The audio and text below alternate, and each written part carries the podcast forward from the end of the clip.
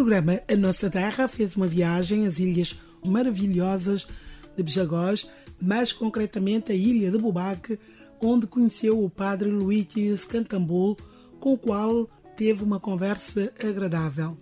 O padre Luigi, da nacionalidade italiana, chegou a Guiné-Bissau em 1975 para realizar a investigação sobre a etnografia dos pejagós da ilha de Bubaque no âmbito do seu doutoramento em Linguística pela Universidade Nova de Lisboa. O padre da Missão Católica da Ilha de Bubaque adquiriu pelo direito próprio o Estatuto do Homem Grande da etnia pejagós ao cumprir com dedicação e humildade usos e costumes dessa etnia. Como explica o próprio missionário, aceitou cumprir todos os rituais, inclusive a circuncisão, por uma questão de consideração para que possa conviver com essa gente e conseguir uma integração plena na comunidade de Bejagós. Eu cheguei e durante este ano e meio de pesquisas eh, descobri os valores da cultura bijegós e sobretudo também os valores da religião deles. Os valores da cultura bijegós todos são iguais. É preciso respeitar os anciãos. Os jovens devem ser educados através especiais períodos de cerimônias de iniciação. Depois, o ambiente é de todos. Quem há deve dar aos outros. Quem recebe mais arroz durante a colheita, se outro vai emprestar, empresta. Se uma pessoa precisa um terreno para cultivar, a tabanca vai dividir os terrenos, para que todos tenham trabalho. Ou seja, os jagós são muito solidários? São muito solidários, aparentemente.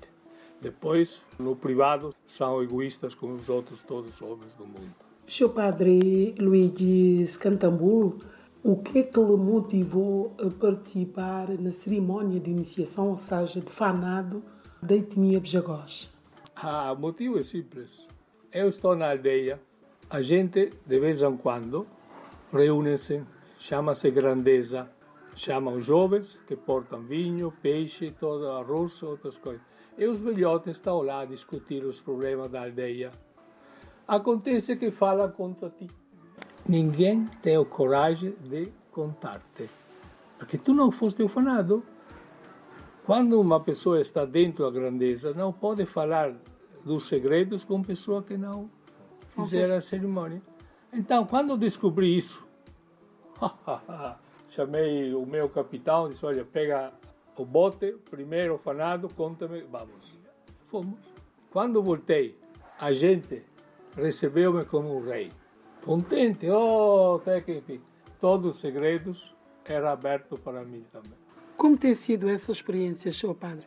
No início é cansativo, primeiro semana, duas semanas. Não pode comer, só beber e depois começa comer normalmente e a ser educados. Não, cada dia, às nove, às dez, são chamados, vão lá à beira da praia e escutam até duas, três horas de madrugada, os velhotes que falam, que contam história, coitadinhos de gente lá com sono. Então, é, quer dizer, é cansativo. Chocolate, chocolate, chocolate.